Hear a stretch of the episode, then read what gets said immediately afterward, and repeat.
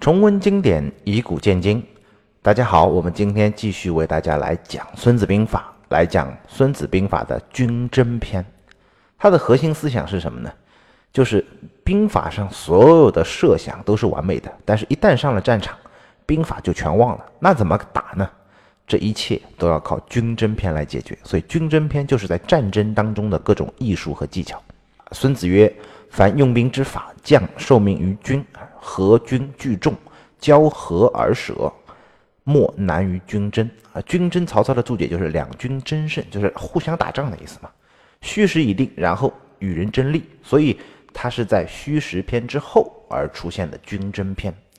合军聚众就是把国家的队伍集结起来，然后以组织架构啊，将领选好，每个千夫长、百夫长、万夫长全部选好，然后结营结成军阵，然后开始打仗。所以合军聚众的意思就是倾国家之力，把军种进行集结的意思。交合而舍和敌人两军相对。加扎下军营，交合而舍是什么呢？曹操的注解啊，叫军门为合门，就军队的那个大门口啊，叫合门。左右呢，那个小门叫做旗门，以车战车结下来的那个营地的那个门叫辕门，以人为营地啊，住人的那个军营的门叫人门。两军相对为交合。我们都知道有个故事啊，就是吕布辕门射戟的故事。从曹操的注解就可以知道，不是所有军营的门都叫辕门的，它必须里面有战车结的那个营才叫辕门啊。普通的军营的大门就叫合门。合适的注解叫合门相对，将合战争利，兵家难事也。莫难于军争的意思就是这是一个很难的事情啊，就是难天下之至难也。前面计篇讲到运筹帷幄之中啊，再难它也是帷幄之中啊，没有什么具体的危险。因为死的不是你运筹帷幄的人嘛。之后的作战篇、谋攻篇，你讲的资源充足，吃敌人的，打得赢就打，打不赢就跑。行篇、事篇当中讲形势，讲排兵布阵，然后虚实篇讲探他人虚实，调动敌人，避实击虚。说起来都挺爽的，都是一些计谋策略。先是不战而屈人之兵，不用动手，他自己就投降了。那当然这是最好的了。那即使要战，就是立于不败之地，先胜后打。啊，然后赢了再打，这才是《孙子兵法》的核心。排兵布阵，机阵之变，变幻无穷，敌莫能测。这是所有战争的将领们最希望遇到的事情，最希望自己具备这个能耐。虚实之间调动敌人，比亲儿子还听话。调动敌虚我实，以我实之击彼虚，以实击软，哈，打他个落花流水。但是你懂的哈，就是别人也懂。你会的，别人也会；你在做的，别人也在做，可能做的比你还好。所以你要争，要争勇，要斗智，要争先，要恐后。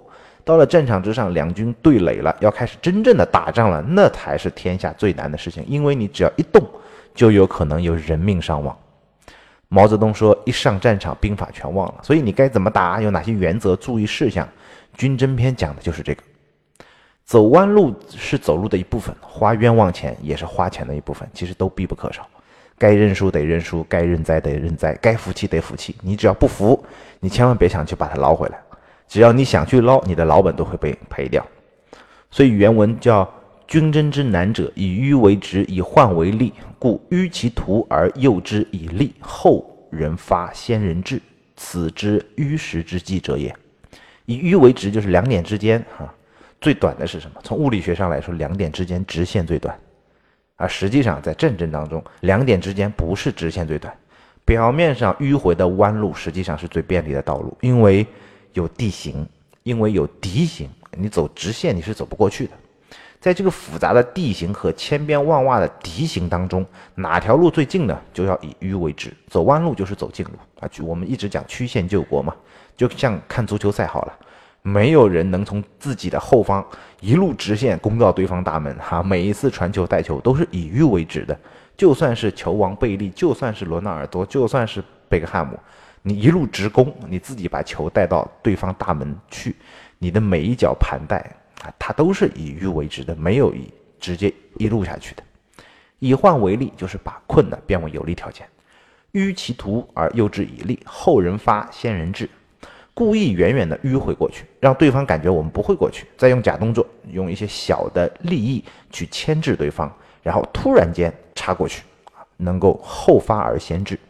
曹操的注解啊，叫“迂其图，失之远也。后人发先人至者，名于度数。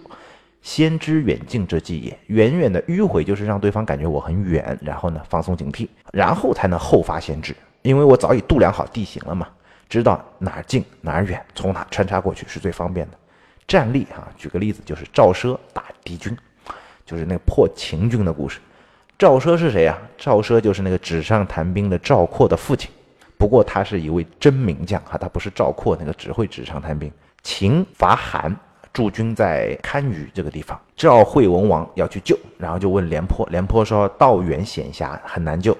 问岳称，岳称看法和廉颇一样，然后再去问赵奢，赵奢说狭路相逢勇者胜啊，我去。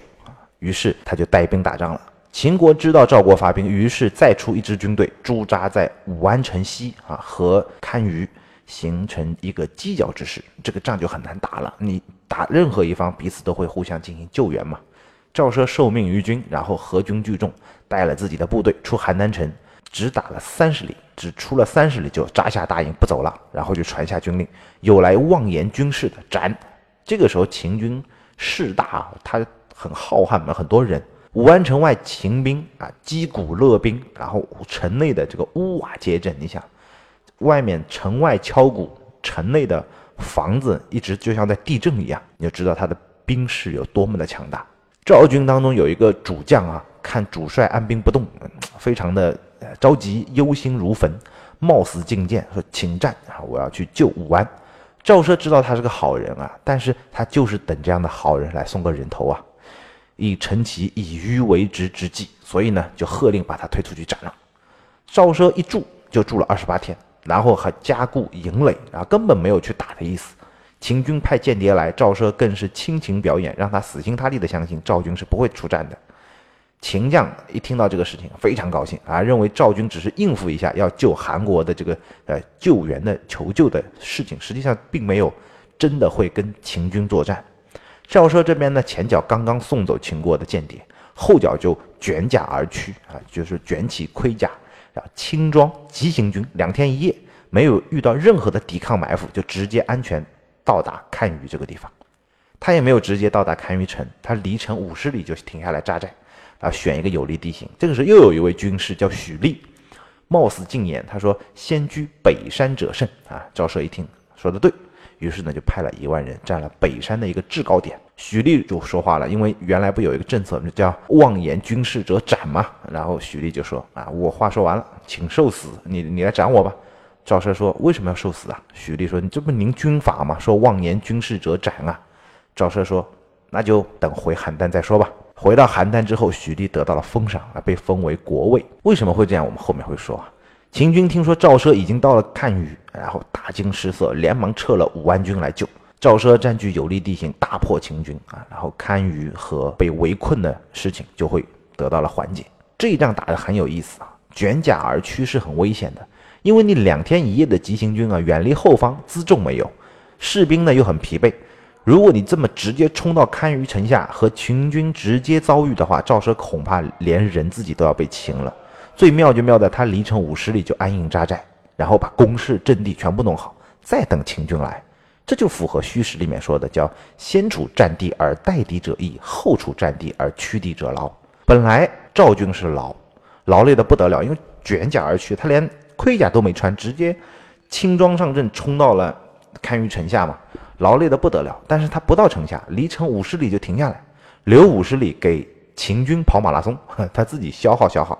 然后把自己变成了以逸待劳。在虚实篇里面，我们还学过啊，就李靖点评的“千万章句不出”那一句，叫“治人而不治于人”嘛，叫调动敌人不被别人所调动。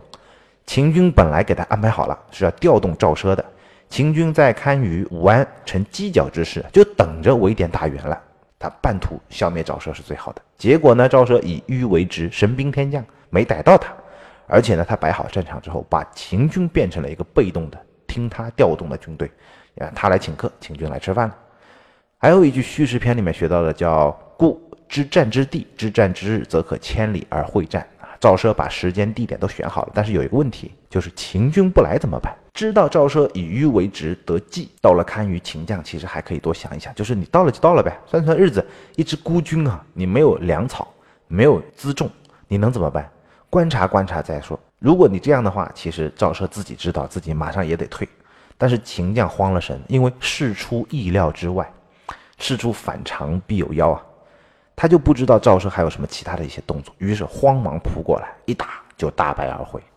别人不中计，这是一个问题。我们之前学过王阳明平宁王之乱的案例啊，就是王阳明手上有一张牌，打南昌，等宁王回来救，还记得吗？这个故事也是以迂为直。如果宁王不回来呢？宁王所有的谋士都向他进谏，南昌丢了就丢了吧，我们打下南京来做皇帝。当时南昌还不传檄而定吗？啊，我说。发个檄文过去，你你南昌的守军，你不敢不听我的呀，因为我是当皇帝了嘛。但是宁王慌了神了，于是回来了，回来了就送死了，都是慌不择路。所以呢，做任何事不能慌，要能认输，要能认栽。其实这不是什么丢人的事。前面我栽了，我认，在新形势下想想怎么办，别老把前面的东西想要把它捞回来。你要想下老本去捞，那你就输个精光。最后说点跟这一章有点题外的话，以迂为直。还是想要直的，对吗？但是真正在工作和人生当中，成长之路本来就是弯弯曲曲的，进进退退的，没有什么一帆风顺，没有什么直的。所以要有一个基本认知，弯路它也是路啊，冤枉钱也是钱啊。不走弯路其实就没有路啊，不花冤枉钱就花不了对的钱呀。行军是战斗的一部分，宿营也是战斗的一部分。你再往前推，发现训练其实也是战斗的一部分，在企业当中培训也是产生业绩的一部分，甚至。比战斗本身要更重要，啊，训练比战斗本身要更重要。最不重要的就是战斗本身，因为一切都在之前已经决定了嘛。但是我们平时听到的都是战斗故事，都是行军故事，都是怎么拿下大单的故事，很少会去听到什么宿营的故事，很少听到训练的故事，很少听到培训的故事，很少听到资源积累和沉淀的故事。因为训练没有故事，资源积累沉淀没有故事，所有的功夫都在没有故事的地方。这就是《孙子兵法》所说的“善战者无智名，无勇功，真英雄没有故事”。这是我们今天和大家讲的这个部分。我们下期再见。